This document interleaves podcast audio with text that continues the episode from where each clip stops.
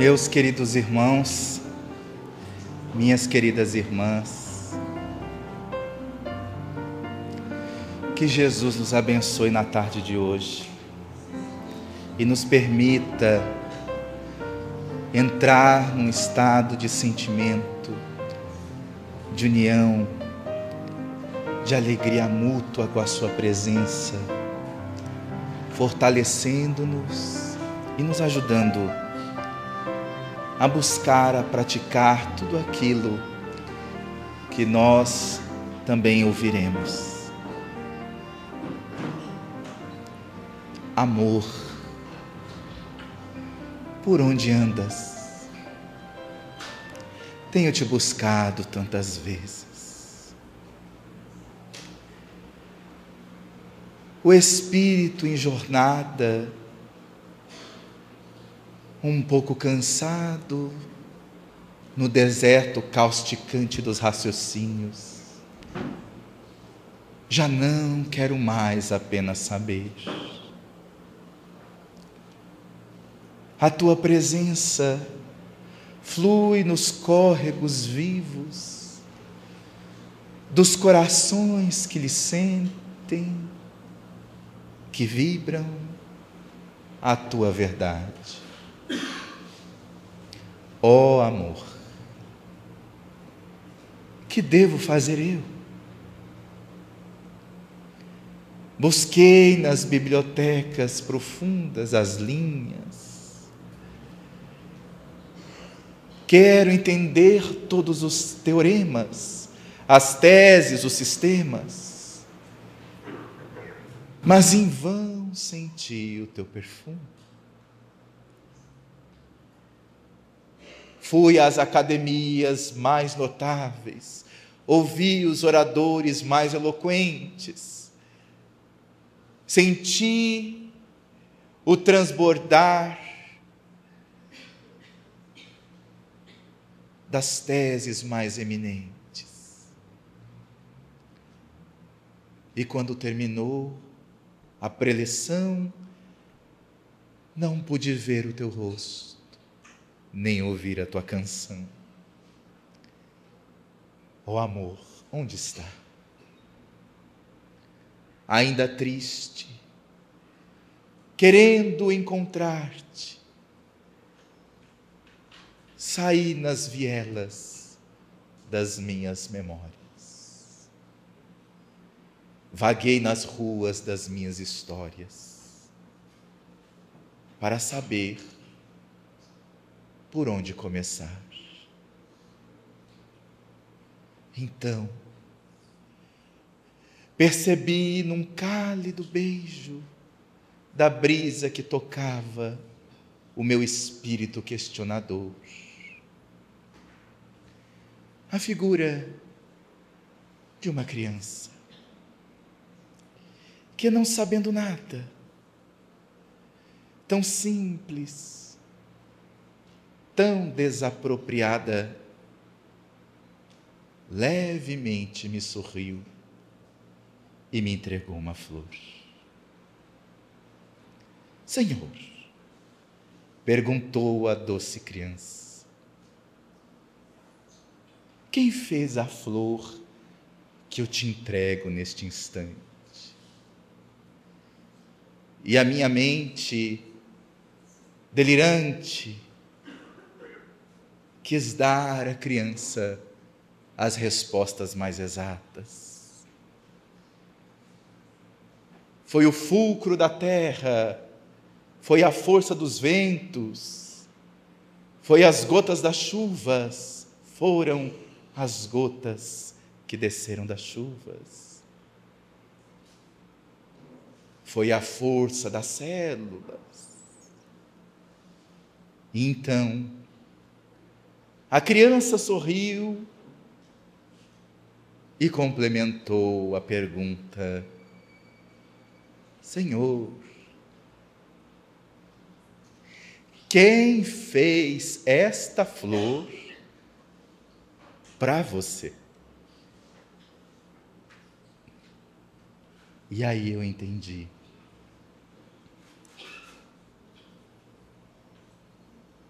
Que ela não estava perguntando sobre as forças majestosas da vida, mas a causa imensurável da vida que havia surgido ali como a presença do amor.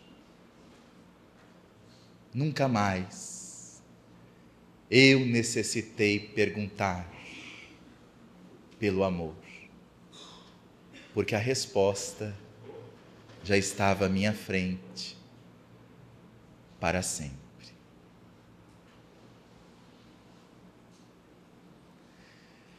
Na tarde de hoje, buscaremos fazer uma viagem com Allan Kardec.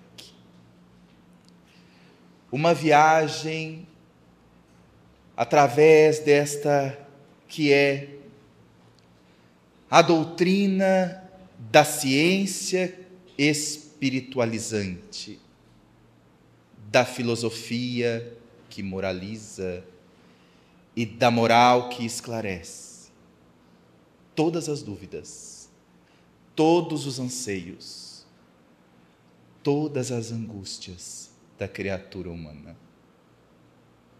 Por isso mesmo, a proposta desse seminário se intitula O Estudo Reflexivo no Centro Espírita, uma proposta de Allan Kardec. Buscaremos, ao término de nossas exposições, demonstrar pelos fatos o porquê que esta é uma proposta do eminente codificador. Para tanto, buscaremos três valores essenciais de Allan Kardec quando nos referimos a qualquer ideia que surge nova no seio das estruturas já estabelecidas. Na história da humanidade, nunca houve uma ideia nova que surgisse e que fosse, pela estrutura estabelecida, analisada pelos parâmetros das experiências anteriores, do que já existia, do que já estava fixado. Entretanto, as grandes ideias novas, como a doutrina espírita, somente conseguiu cidadania porque na urgência da alma humana existe um clamor pelo sentido da vida, o sentido existencial. E a doutrina espírita, obviamente, oferecendo as bases para a aquisição deste sentido profundo, propôs e propõe ao homem que encontre este sentido na transformação intelecto-moral de si mesmo, desenvolvendo as virtudes imortais da vida. Nós estaremos abrindo espaço no final da experiência prática para que nós possamos analisarmos juntos os efeitos dessa que é uma proposta reflexiva, não uma proposta inovadora, tal qual alguns poderiam pensar. É uma proposta eminentemente de Allan Kardec e que nós estaremos verificando através da inteligência emocional, da inteligência cognitiva racional os efeitos de refletirmos sobre os ensinos espíritas. Mas Allan Kardec nos oferece três valores fundamentais diante de qualquer perspectiva que nos convide à mudança do que já está estabelecido. O primeiro valor é o valor da ponderação. O espírita, ele é convidado a ser o ser ponderado que não pende para um lado e nem pende para o outro. nem para o misticismo, nem para o ceticismo. Nem desconfia por espírito de crítica, nem acredita por espírito negligente. Ele percebe, antes de tudo, a necessidade de examinar os fatos. E depois de examinar os fatos, dá o direcionamento que a razão lhe oportuniza. E aqui escreve o codificador: o homem que considera que o seu saber é infalível está bem perto do erro. Mesmo os que defendem as mais falsas ideias apoiam-se sempre na sua razão. E é em virtude disso que rejeitam tudo que lhes parece impossível. Aqueles que antigamente repeliram as admiráveis descobertas de que hoje a humanidade se honra, faziam apelo à razão para as rejeitar. Porém, o que se chama razão é muitas vezes somente orgulho disfarçado, e quem quer que se acredite infalível se coloca como igual a Deus. Dirigimos-nos, portanto, àqueles que são bastante ponderados para duvidar do que não viram e que, julgando o futuro pelo passado, não acreditam que o homem tenha chegado ao seu apogeu, nem que a natureza tenha virado para ele a última página de seu livro. É um valor fundamental. O universo guarda o infinito do conhecimento. E Allan Kardec aqui estabelece um critério eminentemente essencial para analisarmos qualquer informação que nos chega. Primeiro, que não tendo as bases ainda claras dessa informação, eu não posso dizer que esta informação é valiosa ou prejudicial. Eu me conecto, antes de tudo, ao direito de analisar as etapas, cada etapa, para só depois fazer a razão o meu julgamento. Entretanto, diz o codificador, não acreditam que o homem tenha chegado ao seu apogeu, nem que a natureza tenha virado para ele a última página do seu livro. Então Allan Kardec faz um raciocínio brilhante as coisas que eu sei têm um determinado limite, mas as coisas que eu ainda não sei são infinitamente maiores do que as coisas que eu sei. Logo, a minha visão como espírito imortal é diante do infinito, para poder analisar as coisas com clareza. Se nós ficássemos juncados apenas à ideia das ideias estabelecidas como único parâmetro e não lançássemos as vistas ao infinito, certamente o conhecimento ficaria estagnado. Então a ponderação é um valor essencial. Outro valor que ele nos convida: a visão sem ideias preconcebidas de Allan Kardec. Diante dos fatos que se lhe apresentaram aos seus olhos, o pesquisador de Lyon, o eminente professor de Paris, não estabeleceu nenhum nível de aceitação primeira, mas, de maneira nenhuma, rejeitou o fato de observar até as mais estranhas manifestações porque ali estava para ver a seriedade por trás dos fenômenos. E só pode ser dessa maneira se nós analisamos uma questão sem as ideias preconcebidas. Disse o codificador. Como tudo o que constitui novidade, a doutrina espírita conta com adeptos e contraditores vamos tentar responder a algumas das objeções destes últimos. examinando o valor dos motivos em que se apoiam, sem alimentarmos, todavia, a pretensão de convencer a todos.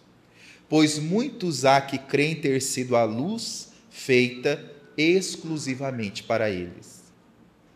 Dirigimos-nos aos de boa fé, aos que não trazem ideias preconcebidas ou decididamente firmadas contra tudo e todos, aos que sinceramente desejam instruir-se, e lhes demonstraremos que a maior parte das objeções opostas à doutrina promanam de incompleta observação dos fatos e de juízo leviano e precipitadamente formado. Essa é uma das contribuições do perfil de Allan Kardec que lhe faz um cientista incomum.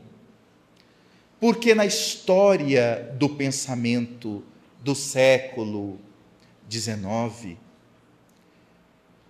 no qual o pensamento, à época de Allan Kardec, estava em ebulição o mecanicismo, o empirismo, depois o associativismo com John Locke. E ali nós tínhamos as ideias dos pensadores que cada um criando a sua própria tese, tinha mais intenção de provar a sua ideia contra a outra do que necessariamente buscar a verdade. O que faz com que o pensamento se fixe em não ideias preconcebidas, ou seja, se fixe sem ideias preconcebidas, se fixe em querer demolir as ideias concebidas.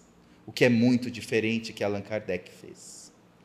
Allan Kardec estruturou a doutrina espírita, reconhecendo que estava diante de um fenômeno inusitado e que poderia levá-lo, dependendo de sua pesquisa, a nenhum resultado. Mas conforme foi estudando e analisando, levaria, como assim o levou, a revelação de leis imortais para a humanidade. Aqui ele diz: dirigimos-nos aos de boa fé, aos que não trazem ideias preconcebidas ou decididamente firmadas contra tudo e todos, aos que sinceramente desejam instruir-se. Então, ponderação, sem ideias preconcebidas, porque a ponderação nos dá o equilíbrio. As ideias, sem estarmos com ideias preconcebidas, nos oferece a base de não sermos céticos apenas por sistema, mas estarmos na segurança da análise. E a, o terceiro imenso valor que Allan Kardec nos proporciona é o critério. Ponderação, essa visão sem ideias preconcebidas, mas alguma coisa nós precisamos analisar. Precisa-se ter uma base forte para se instituir a ciência, o pensamento lógico. E aqui, um outro valor é fundamental. Desde que a ciência sai da observação material dos fatos, em se tratando de os apreciar e explicar, o campo está aberto às conjecturas ou conjecturas. Cada um arquiteta o seu sistemazinho, disposto a sustentá-lo com fervor para fazê-lo prevalecer. Não vemos todos os dias as mais opostas opiniões serem alternativamente preconizadas e rejeitadas, ora repelidas como erros absurdos, para logo depois aparecerem proclamadas como verdades incontestáveis? Os fatos, eis o verdadeiro critério dos nossos juízos o argumento sem réplica. Na ausência dos fatos, a dúvida se justifica no homem ponderado. Então, eis que apresentaremos os fatos que demonstram no estudo consciente, despretensioso, mas sério, o quanto a perspectiva reflexiva atende às necessidades do Espiritismo nas bases do centro espírita. O quanto isso tem conexão com a proposta filosófica, moral, que Allan Kardec nos brinda através da codificação. E nós, traçando esses pensamentos, recordamos das dúvidas que muitas pessoas, às vezes, nos colocando sobre o estudo reflexivo, porquanto nós temos trabalhado essa perspectiva como um laboratório há um ano, mais ou menos um ano e meio, no Centro Espírita Lar de Amor, como laboratório do projeto Espiritizar, essa proposta, para só assim podermos ter uma base fiel do que significa esse estudo na prática. Então, também examinamos isso do ponto de vista de quem já está experimentando os resultados na prática do estudo reflexivo. E algumas dúvidas mais frequentes que nos chegaram, coletamos-las e reduzimos-las em apenas quatro grandes dúvidas sobre o que é, então, o estudo reflexivo. Seria o estudo reflexivo uma metodologia que veio para substituir o ESD? Seria o estudo reflexivo um grupo de terapia? Seria o estudo reflexivo uma inovação, fruto de ideias pessoais? Seria o estudo reflexivo uma metodologia de convivência e autoconhecimento com base nos postulados espíritas? Ao longo de nossa exposição, acredito que buscaremos responder estas quatro perguntas da maneira mais adequada que possamos. E dadas nossas limitações, obviamente, estaremos dispostos na manhã de amanhã a estarmos esclarecendo quaisquer dúvidas depois que a experiência do estudo nos ajudar a compreendê-lo melhor. Foi buscando em obras póstumas que verificamos o cuidado que Allan Kardec teve em todo o programa da codificação de além de estabelecer os métodos adequados para dar à doutrina espírita o espírito de ciência que ela tem, ele também se ocupou com a metodologia. E depois do capítulo do projeto 1968, um pouco abaixo, este capítulo Ensinamento Espírita em Obras Póstumas, ele diz: Um curso regular de Espiritismo seria professado com o objetivo de desenvolver os princípios da ciência e de propagar o gosto pelos estudos sérios.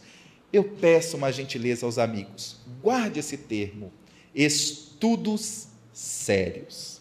Daqui a pouco nós vamos verificar a profundidade deste conceito, estudos sérios.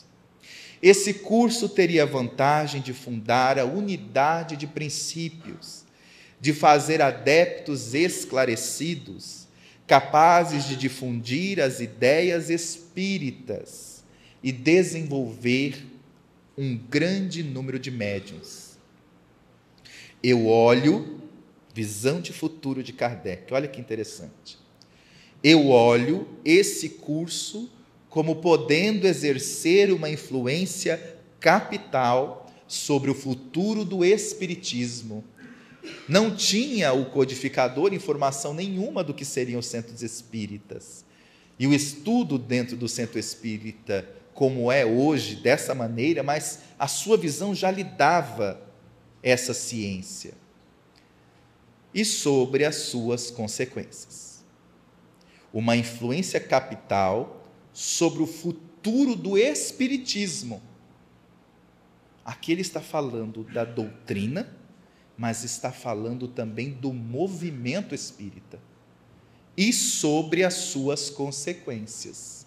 Ou seja, o futuro do Espiritismo na sociedade, na transformação do homem. Aqui é interessante analisarmos umas questões que Allan Kardec coloca. Quando ele diz aqui, esse curso teria a vantagem de fundar a unidade de princípios, de fazer adeptos esclarecidos. Unidade de princípios. Ou seja, independente do estado social, da região cultural, do nível de entendimento religioso ou científico que aquele grupo teria para absorver a doutrina espírita, é pela unidade de princípios estabelecidos principalmente em um livro dos Espíritos e depois expandido nas outras obras, que o Espiritismo estaria eminentemente seguro. Nas suas bases estaria seguro, como assim o está. Por quê? Porque as unidades de princípio do Espiritismo não foi estabelecido como um decreto, à semelhança das ideias de Constantino, quando decretou o império, no Império Romano, a ideia do cristianismo instituído. Não nasceu a unidade de princípios do Espiritismo com base numa revolução teológica, como assim fez Lutero. Também não nasceu a unidade de princípios do Espiritismo como o reflexo de uma cultura onde as ideias espirituais são frutos do passar e repassar de gerações e gerações as suas ideias espirituais, que é o caso, por exemplo, das ideias celtas, das ideias aqui do Brasil, as ideias culturais que as religiões, tanto do Ocidente quanto do Oriente, foram repassando para os seus filhos, que repassaram para os seus netos, e aquelas ideias foram se perpetuando ao longo de gerações e gerações, sendo um produto também da cultura. Não.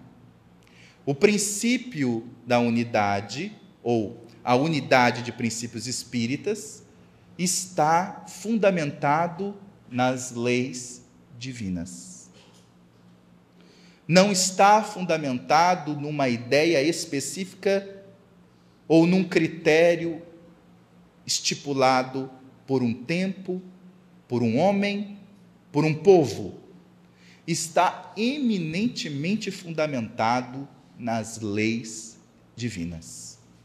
O que significa dizer que todo pensamento espírita, para ser assim classificado como pensamento espírita, ele deve, antes de tudo, ser questionado se está de acordo ou contra as leis divinas.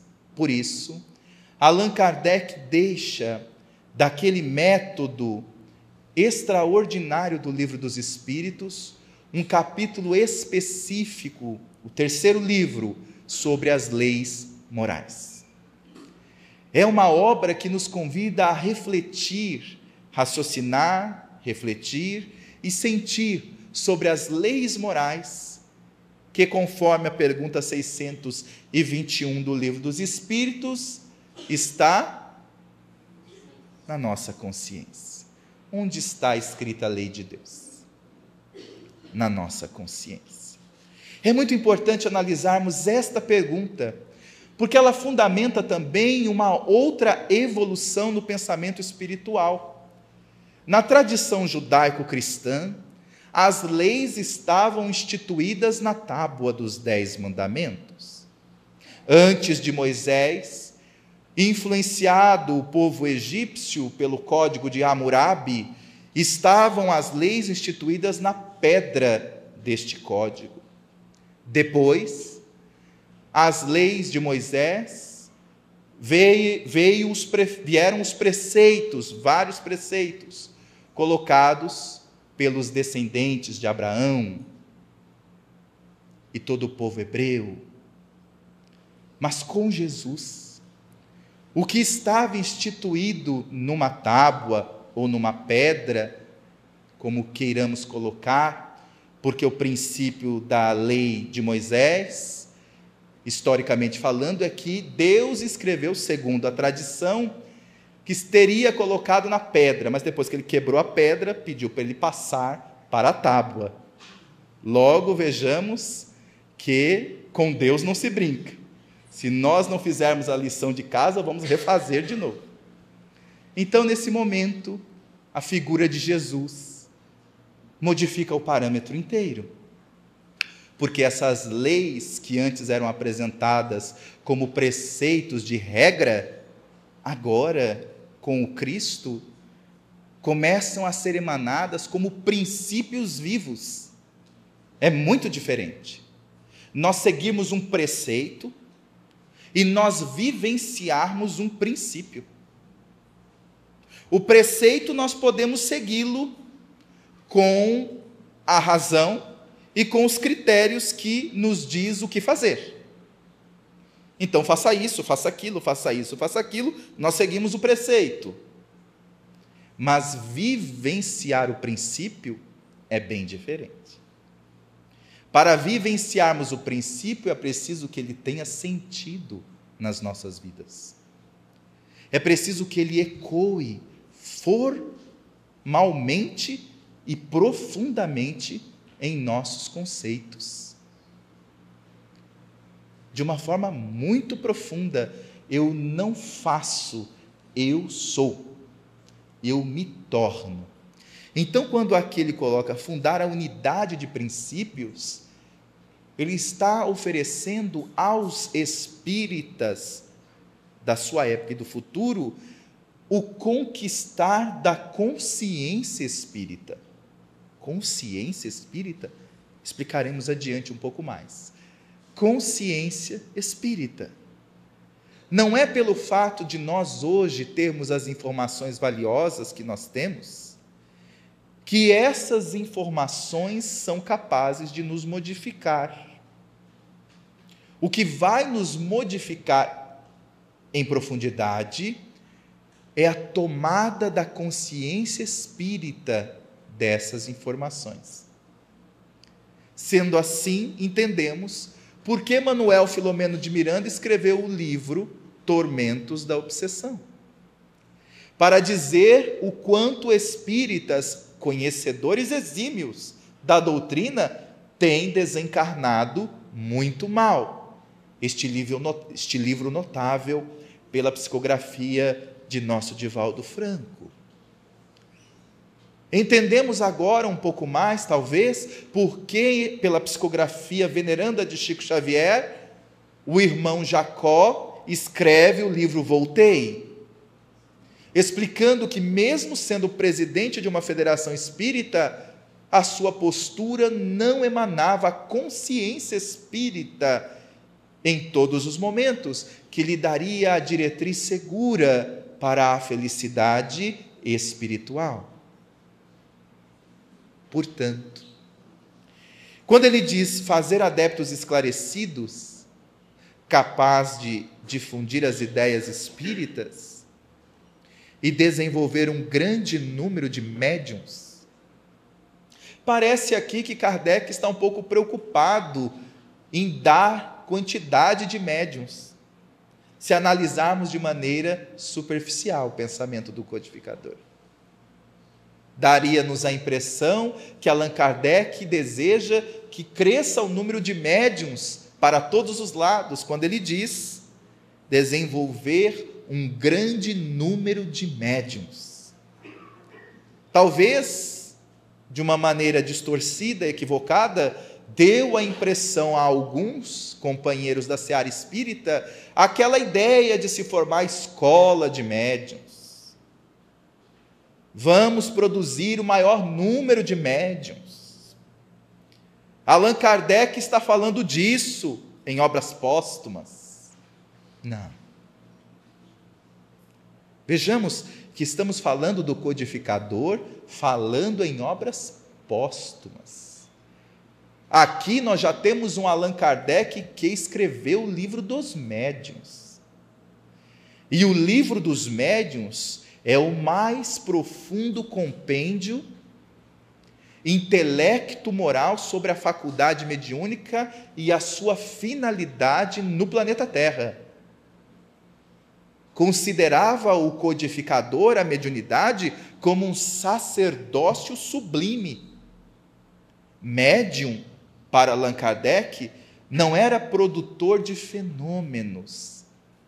Médium, para Allan Kardec, era um transformador fundamental dos pensamentos espirituais na Terra, dissolvendo o materialismo médium para Allan Kardec era o cristão da época das catacumbas, da época em que, no início do cristianismo, vivenciando a Antioquia, na Casa do Caminho, médium para Allan Kardec tinha uma finalidade muito mais profunda do que aquele que possui fenômenos mediúnicos.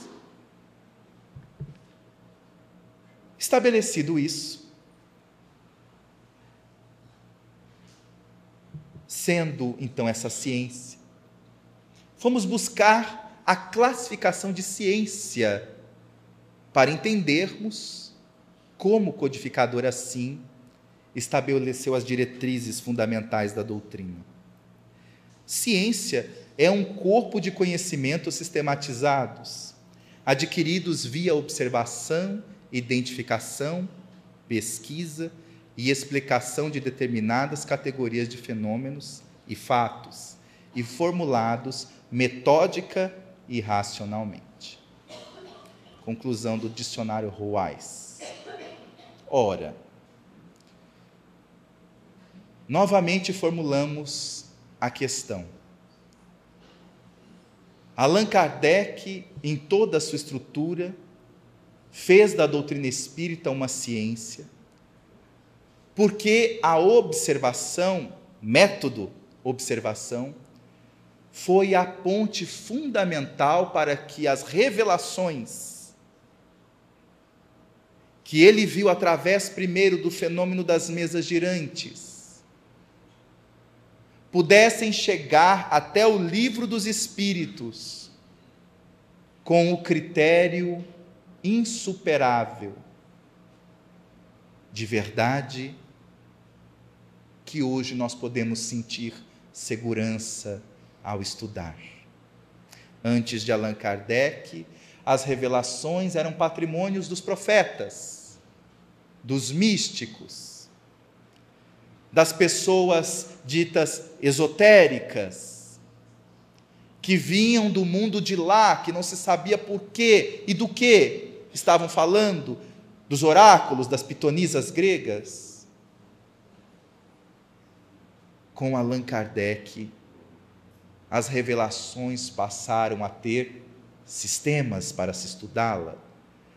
Um critério que todos nós espíritas hoje sabemos, alguns até de cor, universalidade do ensino dos espíritos este é um critério eminentemente evolucionário e que dá comprovação e seriedade para a codificação que hoje todos nós somos agentes vivenciadores e multiplicadores dela. Logo, no campo da ciência, não tenhamos dúvida, foi a maior conquista até hoje da ciência chamada ciência humana, ciência de observação. Mas não é nessa ciência que nós vamos nos fixar. Vamos nos fixar nessa outra ciência, O que é a ciência espírita? Espiritismo é, ao mesmo tempo, uma ciência de observação e uma doutrina filosófica. Como ciência prática, ele consiste nas relações que se estabelecem entre nós e os espíritos. Eu sei o que é, eu entendo essa relação. Como filosofia, compreende todas as consequências morais que dimanam dessas mesmas relações. Podemos defini-lo assim: o Espiritismo é uma ciência que trata da natureza, origem e destino dos espíritos, bem como de suas relações com o mundo corporal. Aqui nós vamos compreender a abordagem profunda e a dupla abordagem da ciência espírita que define nesta nesta parte do livro O que é o Espiritismo, por Allan Kardec, deixa muito claro o tríplice aspecto da doutrina: filosofia, ciência e religião. Mas a abordagem é eminentemente dupla aqui. Dentro desse tríplice aspecto, nós temos a primeira abordagem, uma ciência de observação e uma doutrina filosófica, é a abordagem investigativa é o pesquisador questionando. Está muito claro isso no livro dos Espíritos. Mas também tem uma segunda abordagem que compõe a doutrina espírita. É a abordagem reflexiva.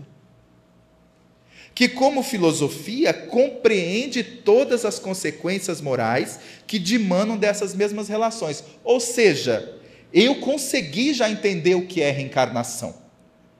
Mas eu agora, o que, eu faço com isso na minha vida? Eu agora sei que eu sou um espírito imortal. Mas e aí? Como é que eu me transformo com isso? Eu sei que Deus é a inteligência suprema, causa primária de todas as coisas, mas eu consigo me tornar uma pessoa melhor só pelo fato de saber isso? Não. Fosse assim, teríamos apenas ciência de observação. Mas Allan Kardec vai muito mais além. Ele nos propõe que nós compreendemos as consequências morais que dimanam dessas mesmas relações, ou seja, o que é que isso tem a ver com a minha vida? O que é que isso vai me ajudar na minha transformação moral? Então, o pensamento reflexivo não é uma ideia original do projeto Espiritizar. Ela é uma ideia proposta pelo codificador. E aqui nós vamos entender nessa estrutura. Qual é o objeto de estudo da ciência espírita? Toda ciência precisa de um objeto. O objeto de estudo da astronomia, os astros e suas relações, seus sistemas um objeto de estudo da biologia, a vida, a vida intracelular e os mecanismos da vida, e assim sucessivamente.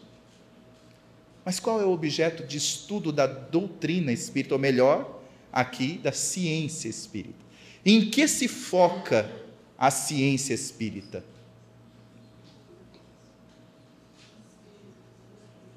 A ciência espírita veio para estudar Deus?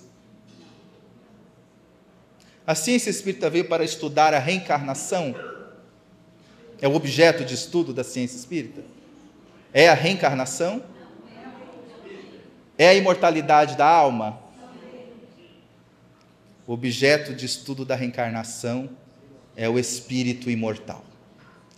Mas daqui é que parte todas as reflexões e investigações da natureza da origem e do destino dos espíritos, conforme colocação anterior. O que é natureza? Natureza do espírito. Quando Allan Kardec propõe estudarmos a natureza do espírito, é o que somos nós, como nós funcionamos, o que é que faz sentido para nós. Porque o espírito é um ser pensante com vontade e sentimento, é a tríade: pensamento, sentimento e vontade. A nossa natureza é muito complexa.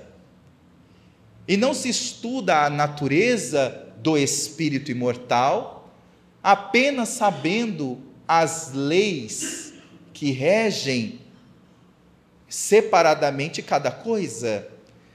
É preciso saber o que essas leis significam para o espírito imortal. O que significa para mim saber a lei de conservação? porque eu me relaciono com ela o tempo todo. O que significa, para mim, saber a lei de destruição, de sociedade, de perfeição. Enfim, isso nos oferece um outro prisma. Porque se nós estamos estudando e esse estudo não está nos fortalecendo o descobrimento da nossa natureza. São as três perguntas eminentes da humanidade: quem sou eu? A natureza. De onde eu vim? A origem. Para onde eu vou? O destino.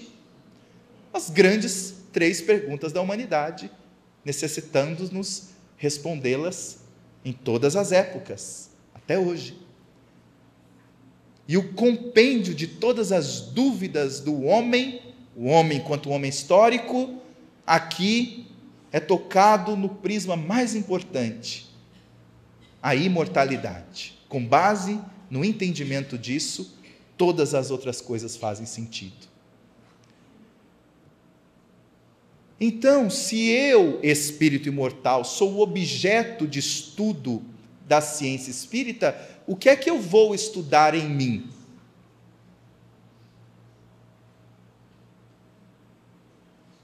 Eu vou estudar as minhas potencialidades. Eu vou estudar a minha natureza moral. Porque só estudando a minha natureza moral, o que o projeto Espiritizar tem trazido como virtudes, é que eu vou saber o meu destino vou compreender melhor a minha origem e vou realmente dar prosseguimento ao desenvolvimento da minha natureza. Compreendendo eu como um instrumento principal de estudo, eu vou me estudar. É a proposta eminente de Sócrates. Pergunta 919 de O Livro dos Espíritos. A partir da pergunta 919 do Livro dos Espíritos, possamos perceber, depois da pergunta 919 do Livro dos Espíritos, para que caminho o Livro dos Espíritos segue? Cada vez mais para o destrinchar do que significa tudo isso em nossa vida a ponto de chegar na quarta parte do livro dos Espíritos e termos ali das penas e gozos. Ou seja, o que, que vai acontecer com a gente se a gente não fizer isso? Ou o que, que vai acontecer com a gente se a gente seguir isso? A partir do momento que tem o traço de consequência, o foco todo é na causa. Se o foco da quarta parte do livro dos Espíritos são as consequências morais, é porque todo outro cabedal de informação, as três outras primeiras partes do livro dos Espíritos, está nos esclarecendo qual é o sentido de desenvolvermos moralmente os conhecimentos espirituais sobre reencarnação, sobre imortalidade, sobre tudo mais.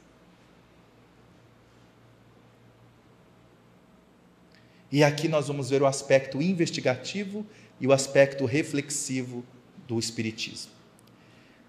No aspecto investigativo, nós temos o enfoque na ciência de observação e o instrumento é o investigativo.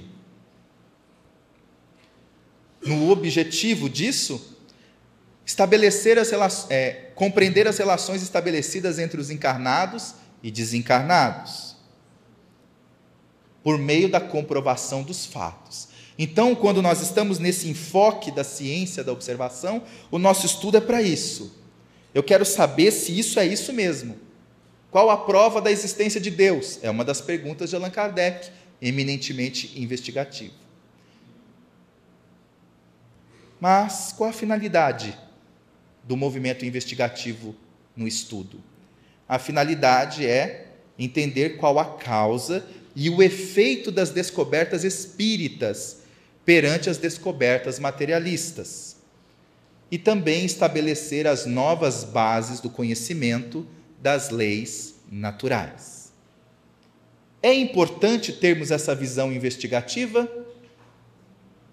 Sim ou não? Sim. Fundamental. Se nós não tivermos essa visão investigativa, nós não vamos saber o que é reencarnação como processa a reencarnação e o desprendimento do espírito do corpo, que também está no livro dos Espíritos. Como se processa? Allan Kardec foi fundo nessas questões investigativas. Mas aonde o investigativo explica, o reflexivo dá sentido. Porque são as duplas abordagens que nós vimos agora há pouco. Ciência de observação, sim, mas como filosofia é saber a consequência moral de saber o que é a reencarnação, o que é a desencarnação. Então aqui nós vamos ver o duplo aspecto da abordagem de Allan Kardec e reflexivo.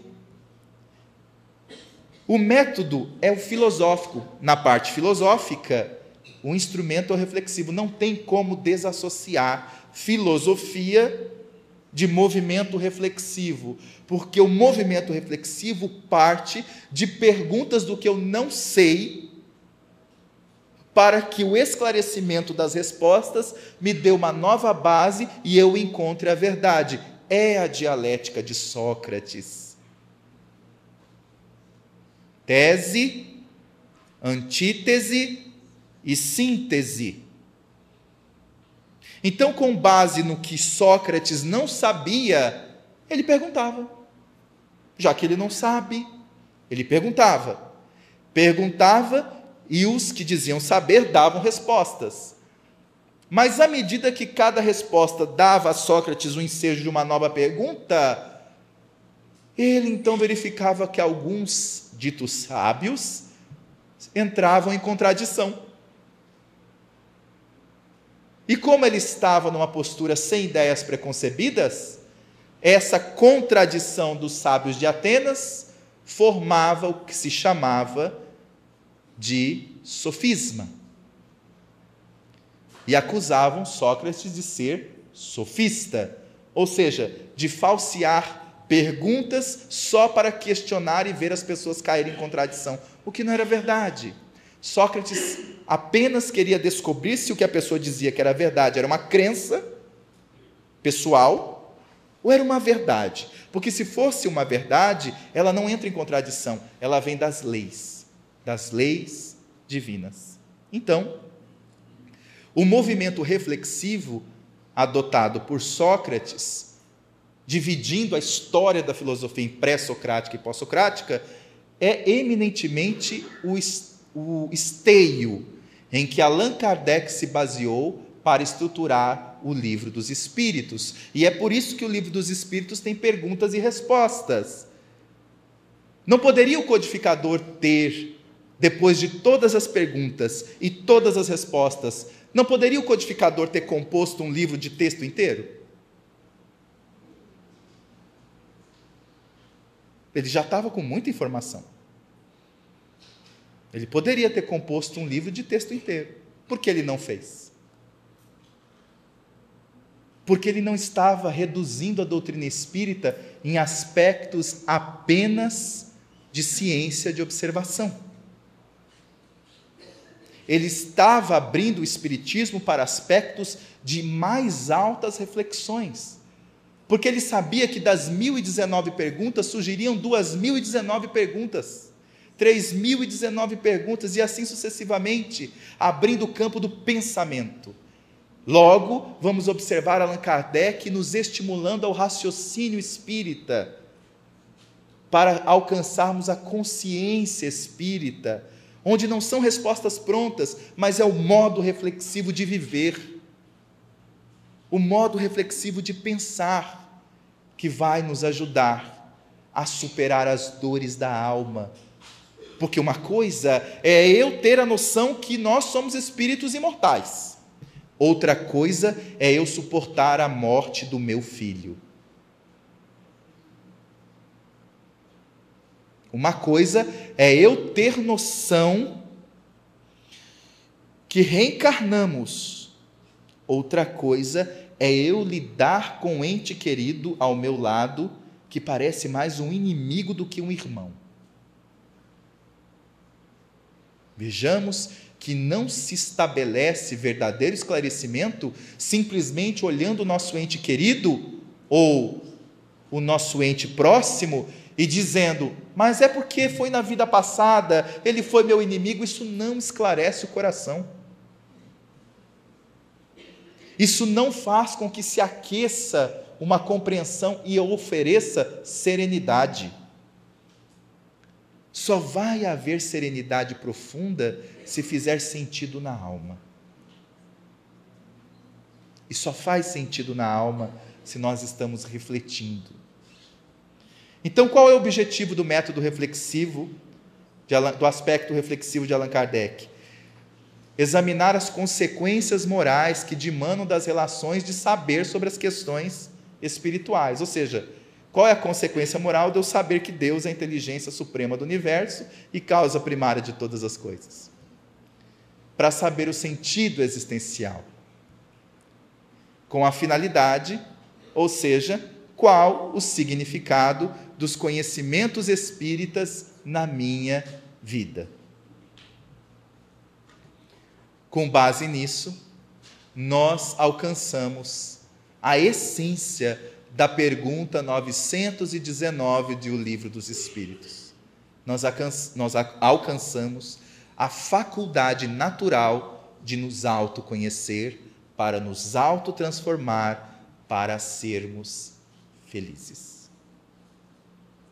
Então é o estudo reflexivo uma ideia pessoal? Uma inovação? Jamais. Seria o estudo reflexivo algo que veio para substituir o ESD? Vamos ver. Exemplos de perguntas de característica investigativa de Allan Kardec, e agora veremos exemplos de pergunta de característica reflexiva de Allan Kardec, presente em um livro dos Espíritos. Perguntas de característica investigativa de Allan Kardec: O que é Deus? Onde podemos encontrar a prova da existência de Deus? Que definição podeis dar de matéria? Veja, ele quer saber exatamente uma coisa. O foco é essa resposta. Não existe outra forma de analisar. Eu quero saber isso. Perguntas de característica reflexiva de Allan Kardec, presente em um livro dos Espíritos. O homem tem por si mesmo meios de distinguir o bem do mal? O desejo do mal é tão repreensível quanto o próprio mal? Então, uma coisa é eu saber o que, outra coisa é eu saber como isso funciona na minha intimidade, na minha vida. O desejo do mal é tão. Ele quer saber como proceder. Mais perguntas. O que é o espírito? Eminentemente investigativo. Qual a natureza íntima do espírito? Qual o objetivo da reencarnação? Natureza reflexiva. Quando o homem está de algum modo mergulhado na atmosfera do vício o mal não se torna um arrebatamento quase irresistível? Veja, ele está dentro da natureza moral do ser humano agora. É essa a perspectiva reflexiva. Como eu me funciono. Como funcionam as leis divinas no universo. Importante saber. Mas como eu me funciono diante das leis divinas no universo. Tão importante quanto, se não mais em algumas vezes. Porque é saber como eu me funciono que eu vou saber como eu me conduzo. Quem sou eu na vida que eu tenho agora, com uma certa estabilidade ou com problemas A, B ou C, quem sou eu? Como é, como é a minha natureza? Mas quem sou eu numa situação extremamente dolorosa?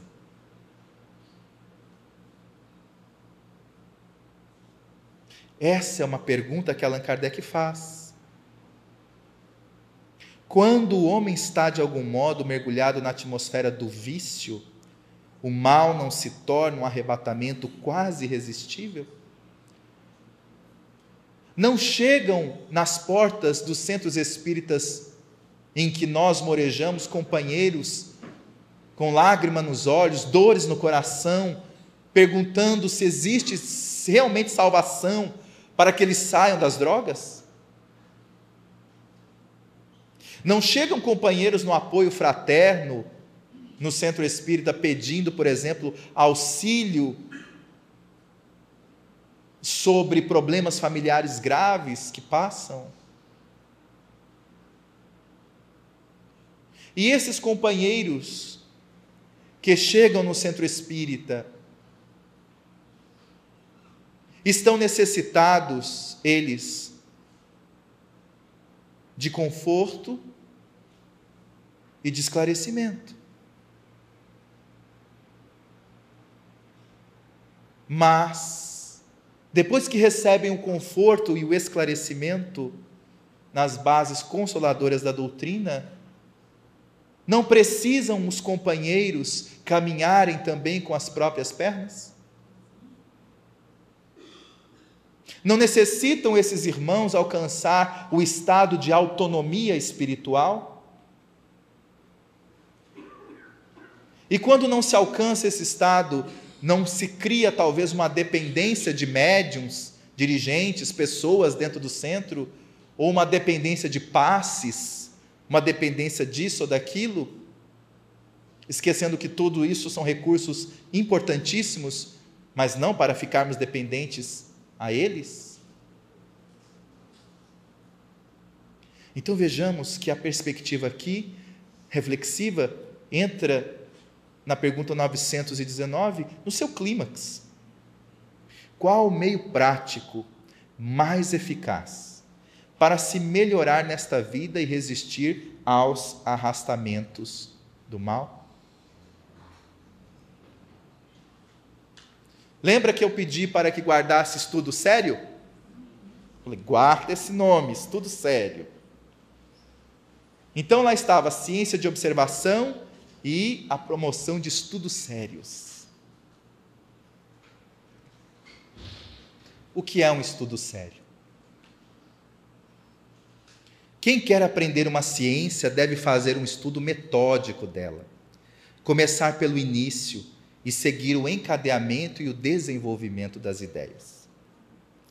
Aquele que sem mais nem menos pergunta a um sábio algo sobre a ciência, da qual nada sabe, acaso obterá algum proveito? E o próprio sábio poderá, com a melhor boa vontade, dar uma resposta satisfatória? Imaginemos dentro do centro espírita uma pessoa que perdeu um ente querido de uma forma violenta. E no meio do estudo, ele questiona o monitor ou o facilitador. Falando sobre a bondade de Deus, o facilitador é questionado pela pessoa em sofrimento. Como é que o senhor pode falar sobre Deus, bondade de Deus? Eu tive a minha mãe assassinada. Eu tive o meu pai assassinado, enfim. Como que o senhor pode falar em bondade de Deus? Essa é uma pergunta que nos chega de um coração em dor e que de maneira alguma, em cinco minutos, dez minutos, uma hora, vamos respondê-la simplesmente baseando-nos nos preceitos espíritas para explicar que Deus, inteligência suprema, quis que as leis funcionam assim, é porque a, a pessoa tinha que passar por isso. Não. O indivíduo não vai sair deste encontro esclarecido é possível que ele saia mais revoltado. Porque o foco dele é por que isso aconteceu comigo ou com a pessoa que eu amava. E como o estudo não tem a finalidade de ser um grupo de terapia, mas um grupo reflexivo, o condutor do estudo deve saber manejar perguntas reflexivas que levem o questionador a pensar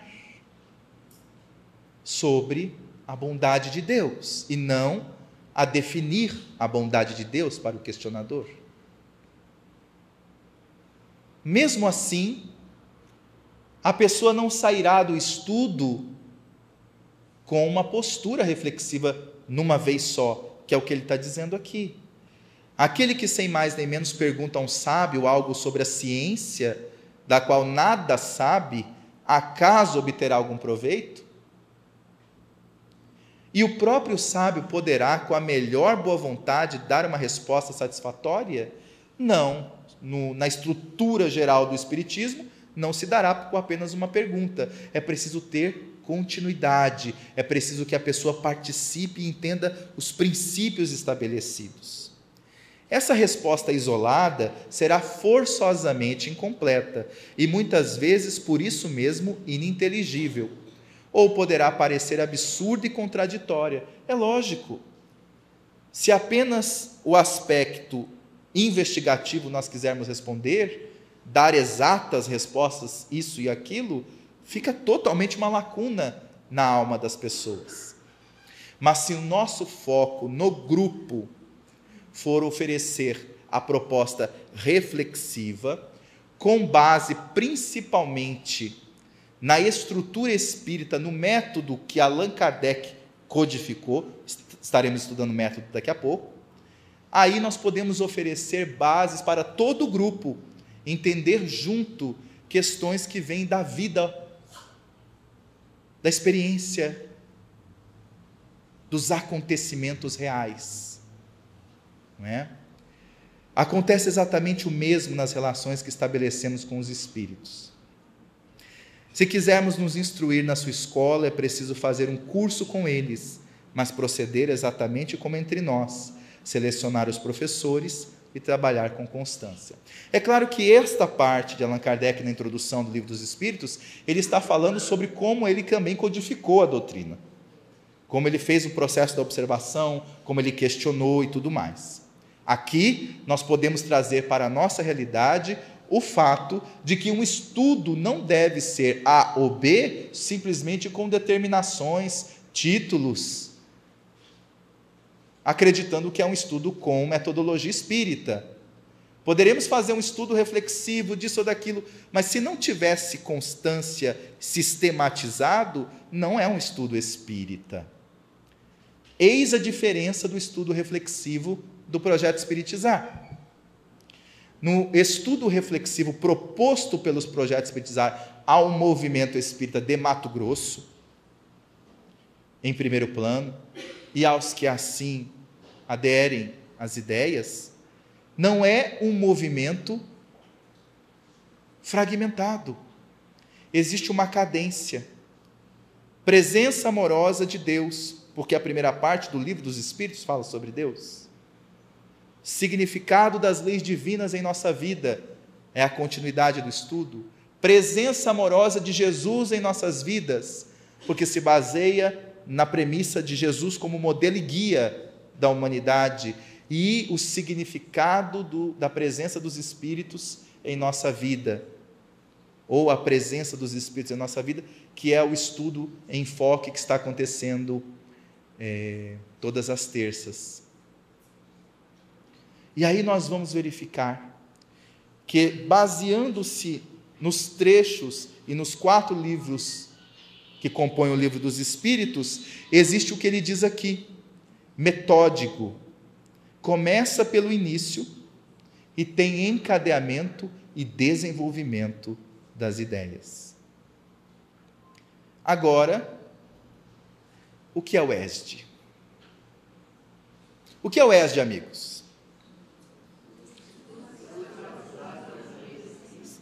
Isso aí tem gente que sabe antes de eu reencarnar, com todo respeito. Lógico. Tem gente que sabe antes de eu reencarnar e tem sempre que tem gente talvez que saiba até na minha outra reencarnação já o que é Esde. Sabemos o que é o Esde. Mas existe uma confusão. Talvez não geral, mas em parte. De que o ESD é o sistema que estudamos hoje, a doutrina espírita nos centros espíritas. O sistema que nós estudamos, o espiritismo nos centros espíritas, está dentro do ESD. Porque o ESD é a metodologia, não é o método. Como assim? A sigla ESD significa Estudo Sistematizado da Doutrina Espírita. Muito bem. O ESD é, portanto, uma metodologia e não o método. Porque quem criou o método espírita foi quem? Kardec. Vamos estudar os métodos que ele utilizou e o método que está no livro dos Espíritos, para se estudar o livro dos Espíritos. Mas o enfoque, o enfoque. Qual a diferença entre metodologia e método? Vamos entender isso. Porque aí nós vamos responder a primeira pergunta que nós lançamos: seria o estudo reflexivo veio para substituir o ESD? Não. Porque o estudo reflexivo é também um ESD. Ele é filho do ESD. A diferença é que o estudo de abordagem investigativa, que é o que nós temos estudado, através do sistema hoje mais tradicional, é dessa abordagem. Nós vamos na sequência, como Allan Kardec foi pensando, como ele foi perguntando, a primeira parte do livro do Espírito, segunda parte, terceira parte, esse jeito linear de estudar, para que nós possamos o quê? Saber como se estruturou o pensamento espírita. É importante isso? Claro que é importante. Senão nós não vamos saber como Allan Kardec que estruturou o livro dos Espíritos baseado em tudo que ele não sabia. Ou seja, o início das perguntas e a sequência das perguntas de Allan Kardec vão mostrando o pesquisador lançando seus questionamentos sem medo, sem nenhum tipo de pré concepção. A ponto de haver perguntas do livro dos Espíritos que, de certa forma, são respondidas aqui, e em muitas partes do livro dos Espíritos, Allan Kardec coloca uma extensão pedindo que nós voltemos a tal pergunta. Não é assim? Estamos lá na parte segunda, na parte terceira, quarta. Allan Kardec pede que nós voltemos para a parte segunda ou para a parte primeira. Na segunda edição de O Livro dos Espíritos, tem uma parte que Allan Kardec pede que nós também verifiquemos o Livro dos Médiuns, que já tinha sido publicado. Olha o pensamento sistêmico do codificador. Ele não faz apenas essa visão, ele pede que nós façamos uma ação de transversalidade. O pensamento é transversal. Eu posso, com base nas reflexões da última parte do Livro dos Espíritos, me aprofundar na primeira parte. Eu posso, por exemplo, estudar os atributos de Deus, ou os dez que ele assim classificou, porque são muito mais, obviamente. Ele até perguntou e os Espíritos responderam sobre essa classificação, se estava boa essa classificação, e os Espíritos disseram que sim, conforme essa classificação, sim, mas que há muito mais, óbvio. Então eu posso estudar penas e gozos, as consequências morais do que acontece quando eu pratico ou não pratico as leis morais presentes na minha consciência, e também fazer uma ponte sobre os atributos de Deus. Se Deus é bom, justo, misericordioso, onipotente, onipresente. Aí eu faço uma sequência. O que vai acontecer comigo? Essa transversalidade, esse conhecimento conectado de Allan Kardec, fica muito, fica muito claro depois nas obras subsequentes. E em alguns momentos ele também fala na revista espírita. Faz textos da revista espírita, que depois vão para a codificação, as obras, é, as cinco obras que formam o Pentateuco. A metodologia é o estudo dos métodos, ou então as etapas a seguir num determinado processo. Tem como objetivo captar e analisar as características dos vários métodos indispensáveis, avaliar suas capacidades, potencialidades, limitações ou distorções e criticar os pressupostos ou as implicações de sua utilização. E o que é método? Método, na maioria das disciplinas científicas, consiste em juntar evidências empíricas, verificáveis, baseadas na observação sistemática e controlada, geralmente resultantes de experiências ou pesquisa de campo analisadas com o uso da lógica. Então, quem estabeleceu o método de fazer perguntas e respostas, de de uma pergunta poder passar para outra, de estudar a primeira parte, a segunda parte de forma reflexiva, também foi a mesma pessoa que propôs um estudo investigativo de forma linear. Estudar o livro dos Espíritos ou o Espiritismo, com base nessa linearidade, da primeira pergunta a 1019, mas também estudar a relação dessas perguntas umas com as outras. Para muitos autores, o método científico nada mais é que a lógica aplicada à ciência. Qual é o método utilizado por Allan Kardec na codificação? Utilizou o investigativo e fez uma abordagem reflexiva, sim. Indutivo, boa. Vamos aprofundar? Amigos, existem dois níveis de abordagem, vamos dizer assim, de, de método, melhor dizendo. O método de raciocínio ou abordagem e método de investigação ou de procedimento. Eu posso dizer, sem medo de me equivocar, Allan Kardec é fantástico. Porque ele utilizou praticamente todos os métodos em vários momentos na codificação da doutrina espírita. Aqui nós nos fixaremos apenas nos métodos de raciocínio e abordagem, mas ele também utilizou de investigação. Sabe por quê? Só para se ter uma ideia, vejamos o livro dos médiuns. A autoridade moral que o livro dos médiuns tem, graças ao modo e o método, a inteligência e, obviamente, todo o auxílio de Jesus no processo, mas de Allan Kardec. Quando nós analisamos o livro dos médiuns, ele divide o livro dos médiuns em duas partes. No livro dos médiuns, ele faz uma pergunta que nós podemos também refletir. Por que ele não fez essa pergunta no livro dos espíritos? Há espíritos? Ele poderia ter feito essa pergunta no livro dos espíritos, mas não fez. No livro dos espíritos, ele pergunta o que é o espírito. Há espíritos, ele deixou para o livro dos médiuns. mas tem um fundamento. É porque o livro dos médiuns é o making off do livro dos espíritos. Então, se o livro dos espíritos é a grande avant-première, os bastidores é o livro dos médiuns.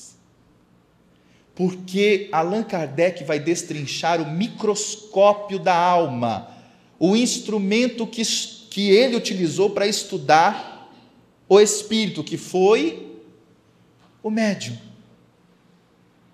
Como funciona essa relação? E ele não parou por aí. Para você ter uma ideia, Allan Kardec estabelece em O Livro dos Médios questões importantíssimas, dentre as quais estabelece as contradições. Ao invés dele fugir, não colocando as ideias contrárias, ele fez diferente. Ele pegou as ideias contrárias e colocou no livro dos médiuns. E depois explicou uma por uma, mostrando a limitação dessas ideias. Também ele estuda este chamado microscópio, o médium, em várias dimensões. Ele estuda o médium, por exemplo, na dimensão física, onde ele divide médiums de efeito físico e médiums de efeito intelectual. Mas ele não para por aí. Ele também, nos médiums de efeito físico e médio de efeito intelectual, ele resolveu estudar o gênero da mediunidade. Ou seja, a mediunidade de vidência, psicografia, psicofonia, a mediunidade de pictografia, no de efeito físico, essa mediunidade que oferece o ectoplasma, estudou a materialização também, a bicorporiedade, mas também não parou por aí. Além de estudar as dimensões, os gêneros de mediunidade, ele também resolveu estudar a intensidade da consciência do, do médium no fenômeno. Então, depois ele destrinchou médiums semimecânicos, mecânicos, intuitivos e inspirados. Lá estava o pesquisador querendo estudar a intensidade do fenômeno. Por quê? Porque pode haver médiums de psicografia, é o gênero, mas eu quero saber a intensidade da consciência, semimecânico, intuitivo, mas ele também não parou por aí. Ele resolveu estudar além do gênero, da intensidade da consciência. Allan Kardec destrinchou todo o microscópio, investigando a influência do meio. Se o médium pode estar em contato com o mundo espiritual em qualquer ambiente, e se a influência do meio tem uma relação com ele, com o médium. Mas se não bastasse, já estudando esse corpo profundo, Allan Kardec foi ainda além. Ele queria saber o que esse instrumento, esse microscópio, além de saber o gênero, além de saber a intensidade, além de estudar se o meio influenciava, ele foi no que o instrumento produzia. Então ele estudou as comunicações no livro dos médiuns. Ele estudou a linguagem para saber se ali existiam mistificações ou não. Ele quis estudar com profundidade o que, que aquele instrumento dito, que recebia as informações das inteligências espirituais, o que, que ele produzia.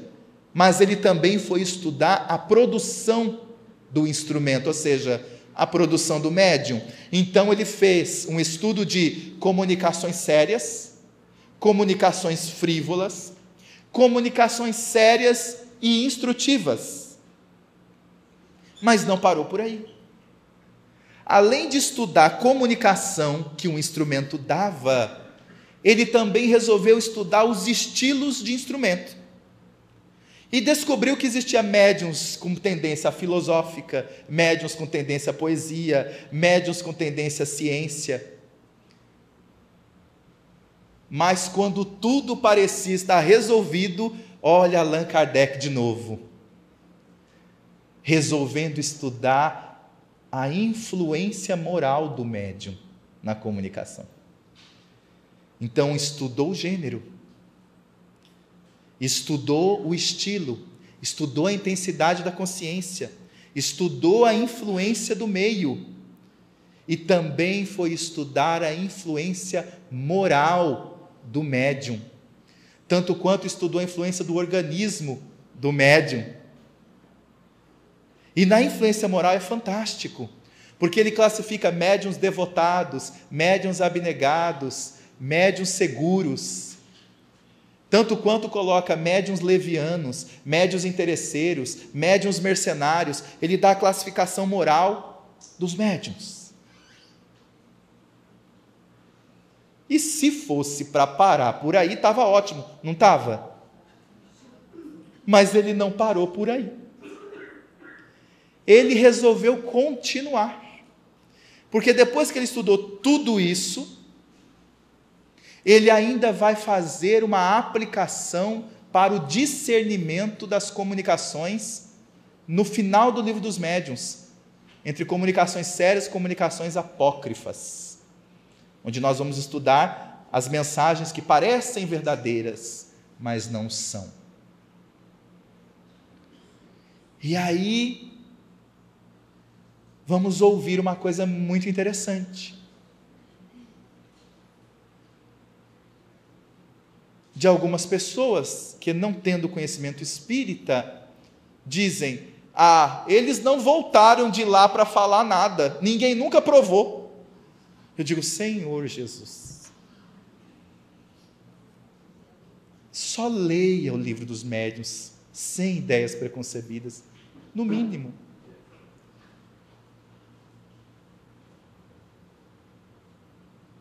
Então nós estamos diante de um pesquisador que utilizou das mais profundas metodologias para nos dar segurança da doutrina que hoje nós professamos e queremos vivenciar.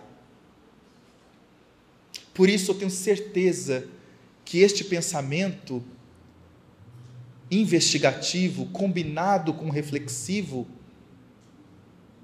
nos oferece uma dimensão transcendental de vida. Doutrina espírita é coisa muito séria. Os espíritas são convidados a uma postura muito profunda. E, de fato, não se brinca com doutrina espírita, porque é uma doutrina que unificou os mais profundos pensamentos da humanidade e que, por conta do foco ser o espírito imortal, por conta disso, muitas questões o Espiritismo vai ajudar a humanidade, não tenhamos dúvida muitas questões. Por Allan Kardec ter oferecido a sua vida e pelos Espíritos, sob a égide de Jesus, terem nos proporcionado esta codificação, muito será consolada a humanidade, como está sendo. Fixaremos então no fato das abordagens e do método de raciocínio. Método indutivo consiste na observação sistemática da sucessão de fatos da realidade, resultando na explicação do fenômeno.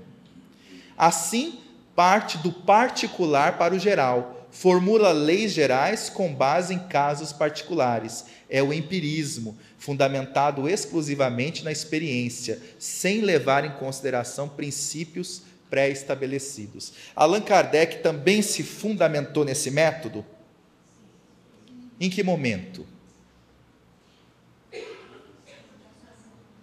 No momento primário, nas mesas girantes. Ali estava Allan Kardec tendo uma experiência particular. Apesar de nós termos historicamente a notícia que estava acontecendo em várias partes da Europa, dos Estados Unidos da América, até mesmo aqui no Brasil, alguns fenômenos, o observador, o pesquisador Hippolyte Leon estava analisando um caso específico que estava acontecendo.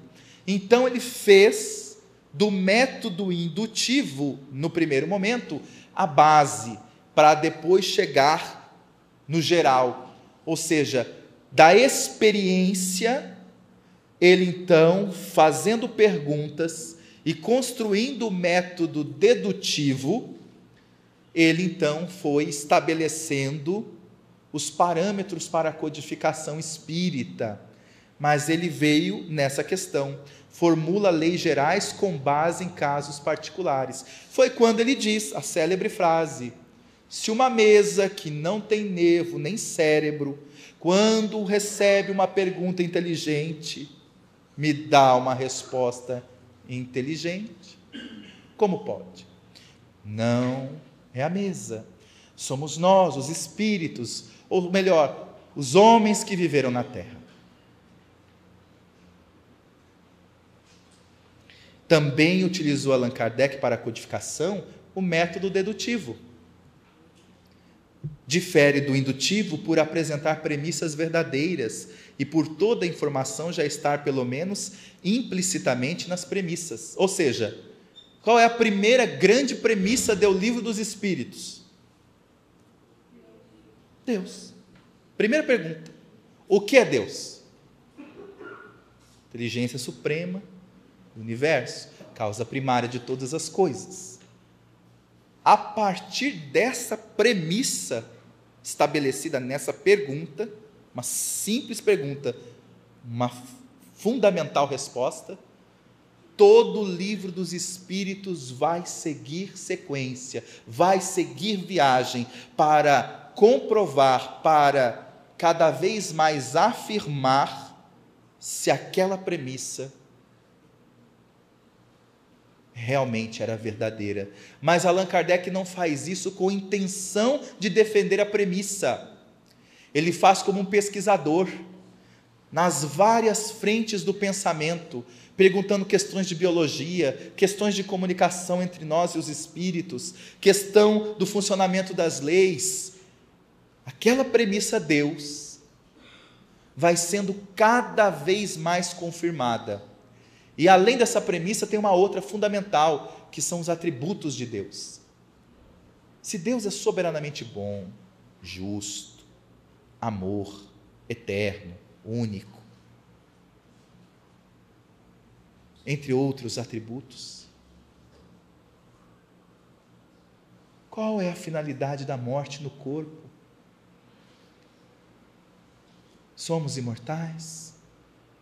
E cada resposta que foi surgindo foi oferecendo a Allan Kardec criar uma nova estrada, fazer novas perguntas. E as perguntas novamente sempre de diferentes médiums, em diferentes tempos até a composição da doutrina do Livro dos Espíritos, foram confirmando cada vez mais essas premissas. Aliás, essa premissa primeira e também tem a dos atributos de Deus. Aqui é a razão que leva à verdade. Aqui também nós temos o método de raciocínio e abordagem, o dialético pré-socrático ou socrático. Pré-socrático, por causa de um sujeito chamado Zenão de Eleia. Viveu mais ou menos uns 100 anos antes de Sócrates, na cidade de Eleia. A sua história é tão fantástica que aqueles que puderem estudar vão verificar que Zenão de Eleia falava da imortalidade da alma e colocava três premissas básicas, fundamentais. Uma delas, Deus é eterno. Se ele tivesse tido um começo e tivesse um fim, ele não seria o Senhor de todas as coisas. Ué, onde é que nós vamos encontrar isso? No livro dos Espíritos. Zenão de Eleia também dizia: Deus é único no meio do panteísmo, no meio das ideias dos vários deuses, Zenão de Eleia era monoteísta. Dizia que Deus é único, porque se um Deus existir e outro existir, um Deus vai ser maior que outro. Então sempre vai haver um Deus que seja maior, logo só pode haver um Deus por causa do equilíbrio do universo. Esse pensamento também surgiu no livro dos Espíritos? Claro. Zenão de Eleia também diz que Deus não tem forma. Porque se Deus tivesse forma, uma das formas teria, sendo diferente da outra forma, não seria equânime. Então, talvez, dizia Zenão de Eleia, Deus tivesse a forma de uma esfera, porque uma esfera é exatamente equilibrada em todas as partes. Não dá para se estabelecer uma forma. Isso no pensamento dele, grego, mas que já era um avanço. E olha que nós vamos ver isso mais de mil an dois mil anos depois, praticamente, sendo novamente reforçado, agora com um sistema, agora com um pensamento muito mais lógico na codificação espírita. Então, por isso é dito que às vezes é pré-socrático. E outros dizem que o método dialético de fazer perguntas e obter respostas veio de Sócrates. O método é busca da verdade por meio de formulação adequada de perguntas e respostas, até se chegar ao ponto crítico do que é falso e verdadeiro. A primeira pergunta é a tese e a resposta é a antítese, até se chegar à verdade, que é a síntese. Ou seja, você tem uma verdade, eu tenho outra verdade, mas existe a verdade do fato. Existe a minha verdade, a tua verdade, mas existe a verdade do fato a ideia dessa dialética é chegar nessa verdade. Depois da dialética com Hegel, ele encontrou um outro, uma outra perspectiva. Na dialética contemporânea, mais ou menos 100 anos antes da codificação do livro dos Espíritos, da publicação do livro dos Espíritos, início da codificação, houve o grande filósofo alemão Georg Wilhelm Friedrich Hegel, que, tendo a sua, o seu parâmetro de pensamento considerado muito complexo para a época, estabeleceu também um método de dialética. E resumindo, dizia o seguinte: cada fenômeno em um processo em realização, modificando-se e transformando-se em virtude de leis internas do autodinamismo e das contradições que encerram. Isso aconteceu com Allan Kardec, que com certeza, se Hegel tivesse conhecido a doutrina espírita, não tenhamos dúvida, ele avaliaria, ou pelo menos o pensamento estabelecido, não podemos afirmar que ele, mas o pensamento estabelecido por ele, a doutrina espírita mostraria na prática, com a codificação de Allan Kardec, esta premissa de Hegel. Por quê? Porque Allan Kardec não fez as 1019 perguntas de uma hora para outra. Pronto. Allan Kardec foi estudando as respostas, verificando a mudança das respostas e dos fenômenos, e daí ele compunha cada vez mais outras perguntas, recebia textos daqui e dali que surgiam novas perguntas. Ele muitas vezes pensava por um caminho, acabava indo para outro caminho, o que estabelece uma diretriz de pesquisa atualizada de Allan Kardec, sem fundamentos e preconceitos anteriores. Se ele quisesse que as ideias da primeira premissa tivessem sempre sido respondidas e confirmadas, poderia pensar, ele estabeleceria então todas as perguntas e tentaria encaixar essas perguntas, nas, essas respostas na pergunta. Mas não foi isso que aconteceu. Em determinados momentos do livro dos Espíritos, nós vamos observar Allan Kardec questionando e os Espíritos dizendo: isto não é possível ser dito. Está entre os mistérios que ao homem não é dado conhecer. Logo, nós vamos ver uma metodologia que não estava pré-estabelecida, querendo chegar a um ponto, ou seja, que essa ideia seja prevalecida. Ele não tinha essa ideia preconcebida, mas ele foi pelas perguntas compreendendo as ideias, entendendo o que estava surgindo aos seus olhos. Então, enquanto Allan Kardec observava o médium psicografar, não tenhamos dúvida, ele observava a comunicação que o médium trazia, o espírito trazia por meio do médium, mas também observava se o médium estava inconsciente, chamado inconsciente, se estava lúcido, se a caligrafia do médium estava mudando, se a caligrafia do médium não estava mudando. Ele analisava o conteúdo e analisava o fenômeno junto. Era um pensamento didático, sistêmico, fantástico.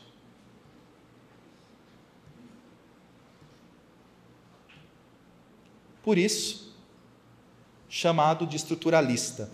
As estruturas pressupõem relações, conexões entre as partes de um fenômeno. Os fluxos respondem pelas relações entre objetos distintos, sendo o fluxo de matéria, energia e informação. Cabe também analisar as relações do sistema com seu ambiente externo e com outros sistemas.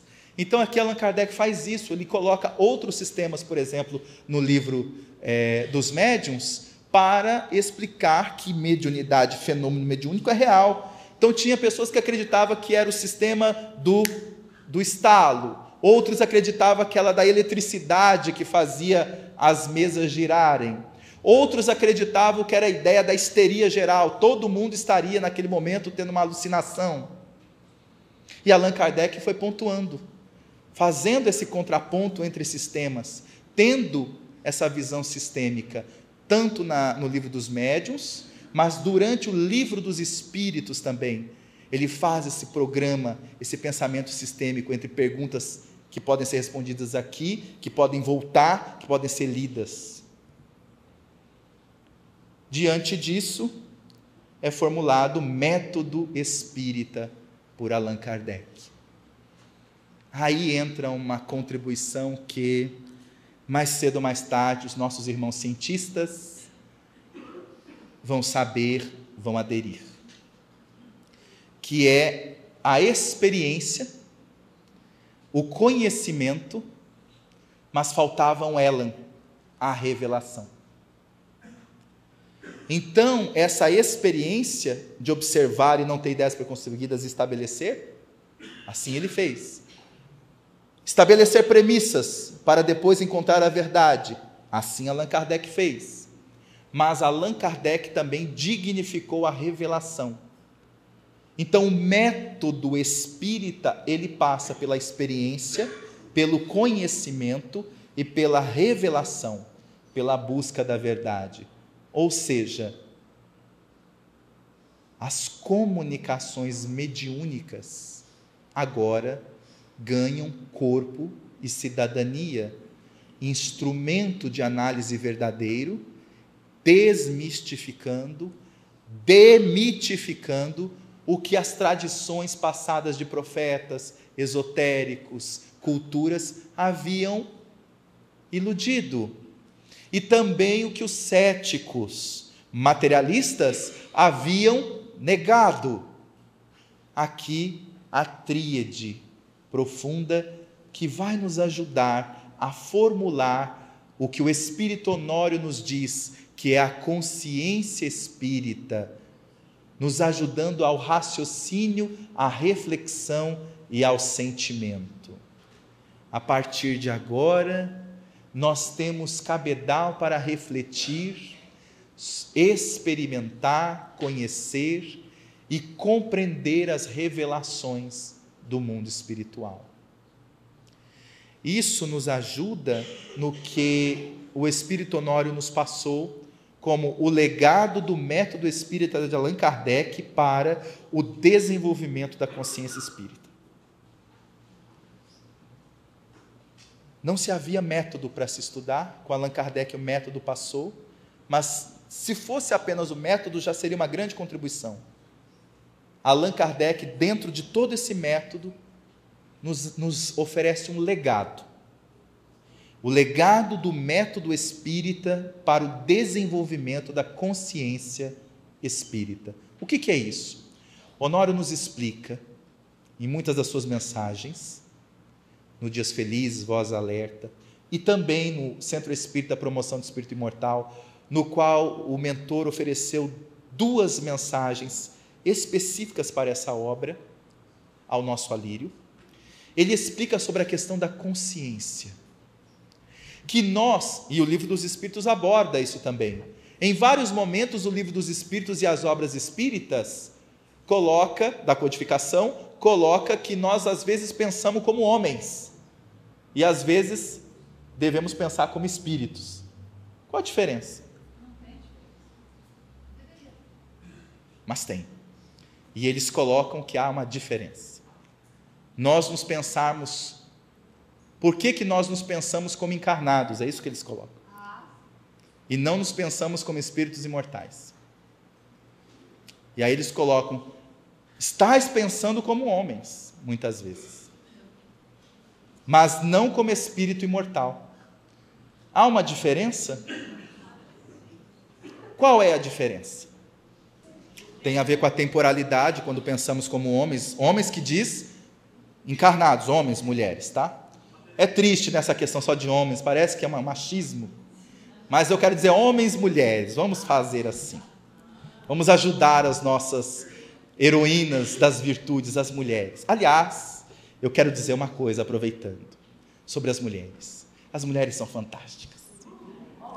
E eu quero dizer aos homens casados dois segredos sobre a felicidade no casamento.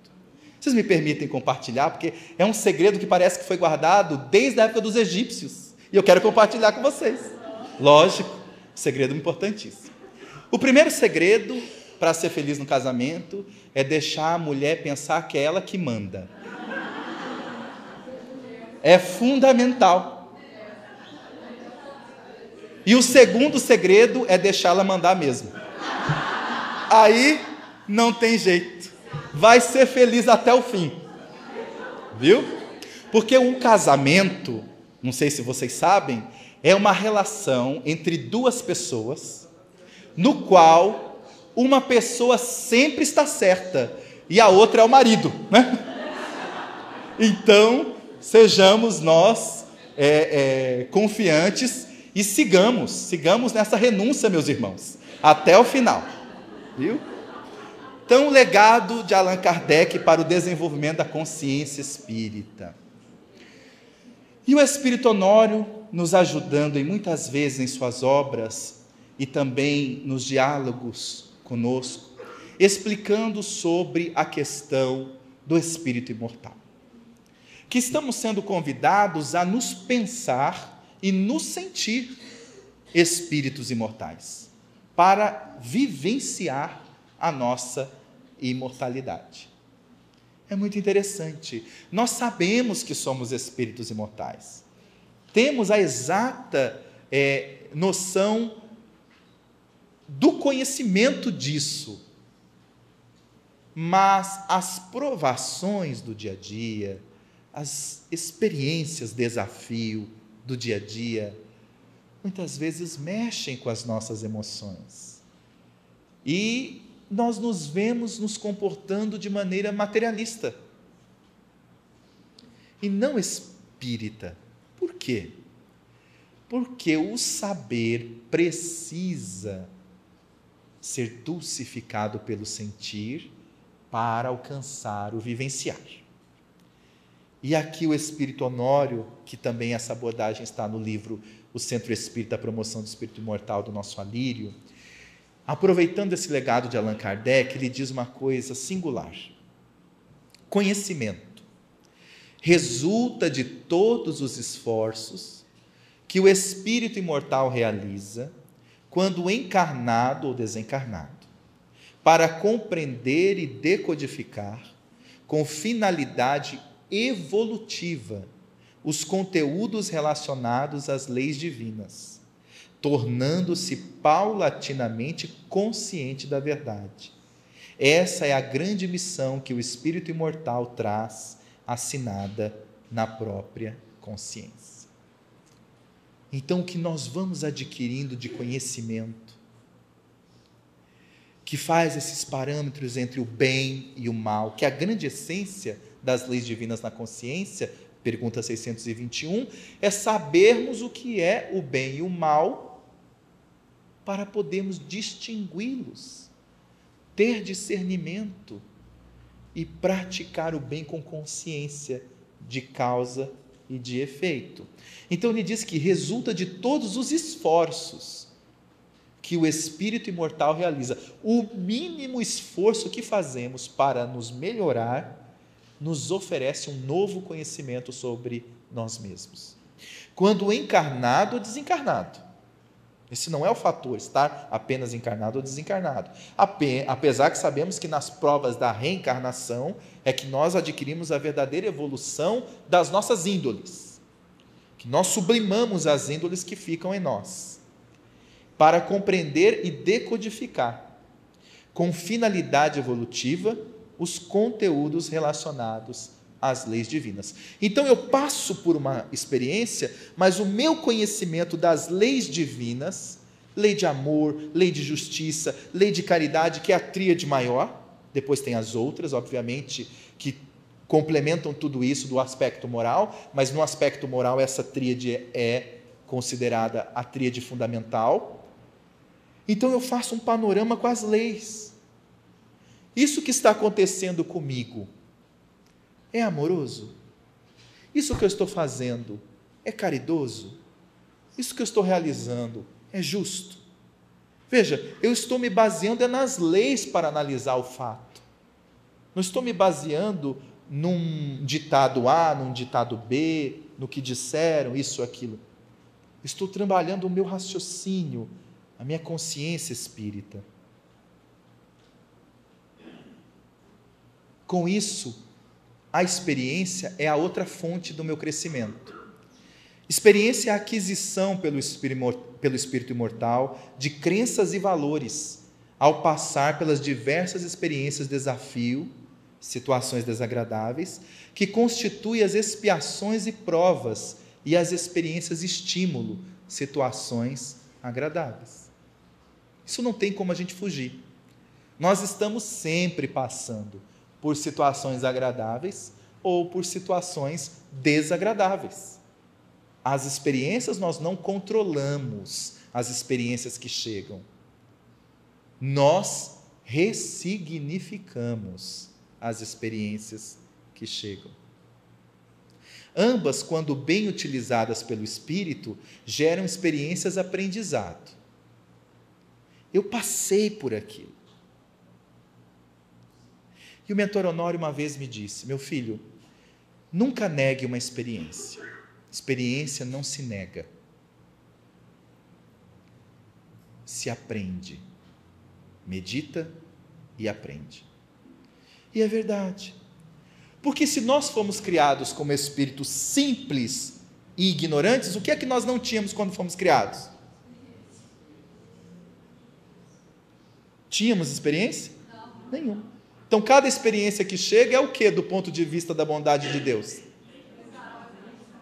Uma dádiva. Não importa a experiência, experiência de dor não é fácil de passar, é uma experiência desafio.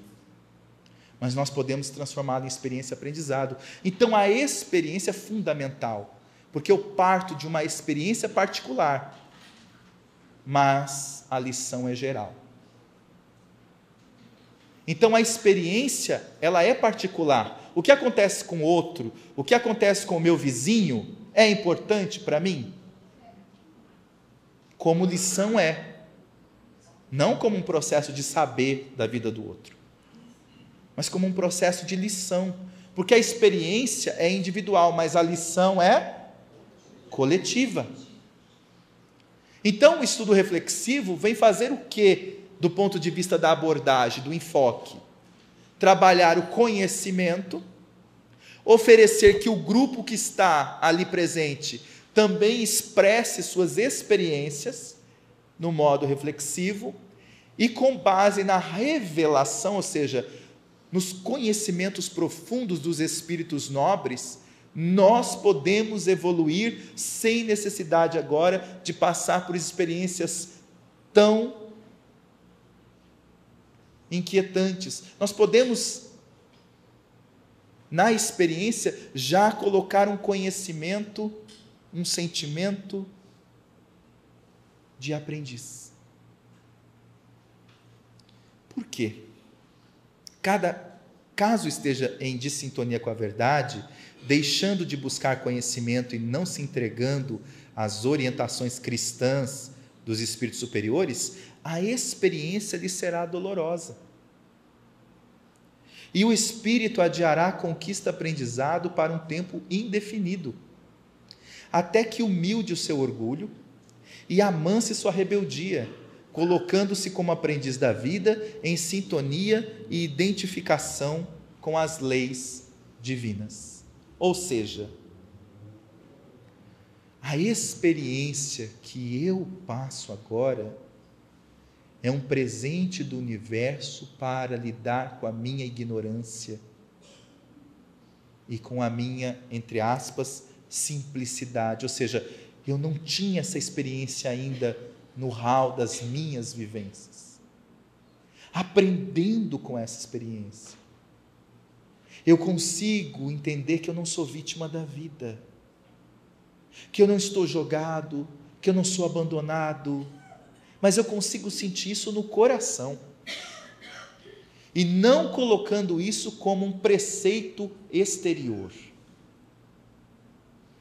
Eu faço da minha experiência um movimento de estudo interior. E esse estudo interior em mim mesmo, eu só posso alcançar através da reflexão porque eu é que sou o objeto desse estudo. Não são as coisas, sou eu. Sou eu que quero saber o que significa tudo isso na minha vida, como eu vou me transformar. Depois nós vamos ver que quando a